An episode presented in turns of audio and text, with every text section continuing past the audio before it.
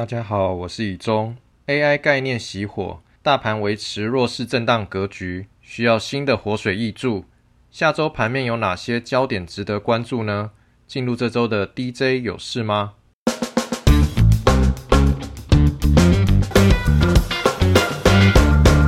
先来看到美股，最近因为以巴战争以及晶片禁令的扩大，美股走势相对疲弱。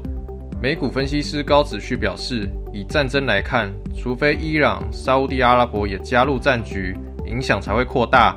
就目前而言，以色列的产油量相对较小，对油价的影响有限，无法与乌俄战争所带来的影响相比。近期债券值利率拉升，对于银行体系的压力也变大。可以看到，联准会给予银行流动性的 BTFP，在上周增加了十亿多美元。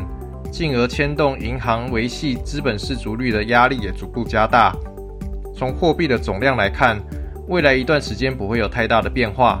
在货币供应持平之下，经济成长遇阵乏力，企业获利表现也会逐渐受到影响。预期成长率将会逐步放缓。针对后续联准会的态度，预期联准会将会保持子弹上膛，但是不发射的态度，以保有话语权。预期没有必要再升息，但是也不会把话说死。以盘势来看，由于国债的殖利率的提升，也让标普五百的风险溢酬不再具有吸引力，行情看区间偏盘跌。标普预期会在五十 MA 至两百 MA 之间区间震荡，两百 MA 有机会跌破，这样的态势将会延续到明年第一季。下周晶圆代工厂联电要举行法说会。也是继台积电、力积电之后第三家晶圆代工的法说会。市场预期联电产能利用率将在今年第四季触底，明年第一季有机会逐步回温。市场将关注八寸的需求以及新加坡厂的扩厂进度。封测相关族群也有多家举行法说会，包括历程、金测、同心电、长科。主线记者认为。这个族群是反映晶圆代工两到三个月之后的业绩，而现阶段晶圆代工还在调整阶段，所以会比较保守看待。不过大方向来看，厂商持续看好 AI 需求增温，并且目前手机的需求已经见到回温迹象。若力道能够延续，明年的看法并不悲观。其中外界关注精测的先进封装进度，近期产品通过美系 AI 晶片大厂最新一代晶片的电性测试。有机会在明年的新款 AI 晶片推出之后占据一席之地。下周环球金会出席光电展，预期将说明在化合物半导体的最新成果。市场猜测将与八寸的碳化系基板的布局有关。近期才释出展望的记忆体厂旺宏也要举行法说会，预期 North Flash 的库存仍然比较高，短期不会有太大的改善。另外一家记忆体厂宜鼎要举行记者会。旗下子公司安提将与 NVIDIA 分享边缘 AI 的产品。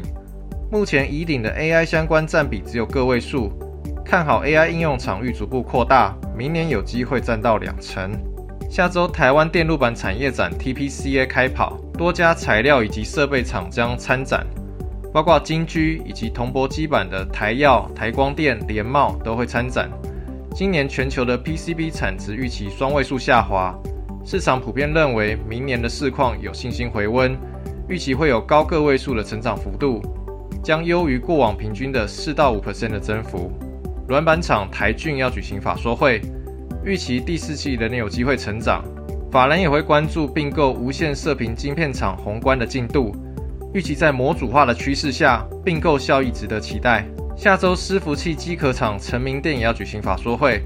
这家公司向来低调，市场也关注公司释出的后续展望。车用方面，红海与玉龙合资的红华先进要举行上市前业绩发表会，预计纳智捷的 N7 将在今年底开始交车。目前公司设立四席独董、五席董事，在董事当中，红海有三席，玉龙占有两席。其中一席董事是红海新任的策略长关润。未来红海在红华先进的主导性以及营运方向也受到市场的关注。车用零组件厂宇龙要举行法说会，不过外界更为关注这家公司医疗产品的潜力。公司目前是丹麦制药大厂减肥药的供应链，由于该款减肥药热销，使得药厂今年以来三度上修财测。市场也期待羽龙将同步受惠。短期而言，第四季是车用传统旺季，将有季节性的拉货需求，预期全年的营收有机会创高，明年也正向看待。钢筋厂丰兴要举行法说会，近期的钢筋行情走跌，预期 Q 四可能旺季不旺，目前能见度偏低。下周有两家新股要举行挂牌前的活动，首先是代号六八九四的魏斯特，预计十一月底上柜。公司两大收入来源为再生金属服务以及电解设备与耗材。主要服务半导体、印刷电路板以及光电面板等产业客户，受到下游客户库存调整影响，法人预估今年的营运较难追平去年。但社会半导体大厂的海外扩厂，以及印刷电路板族群扩大南向投资，还有中国面板厂渗透率增加等因素，未来的营运可期。另外一家新股是股票代号四四四二的俊邦 KY，这家是纺织股的新兵。是加拿大鹅牌的第一大布料供应商。另外，像是瑜伽服饰品牌 Lululemon、极地运动品牌 Burton 等等，也都是客户。最后，这周的热门族群又有新面孔了，跳出了产险族群。其中，新产的股价击败富邦金，夺下金融股的股王，这让这个族群重新获得关注。今年的产业有几个正向因素正在发酵，其中。疫情期间防疫险所造成的巨大亏损与增资潮，进而影响承保能量。但是呢，杀价的情况已经在趋缓，逐步转为卖方市场。另外，投资受到偿债值利率反弹的冲击相对较小，预期今年族群的获利表现亮眼，将带动明年的配息想象空间。另一个族群是轴承，主要是近期即将上市的富士达所带动的热潮。富士达的承销价定在两百元。超过同族群股价最高的兆利，产生了比价效应。富士达以及兆利是华为轴承的供应商。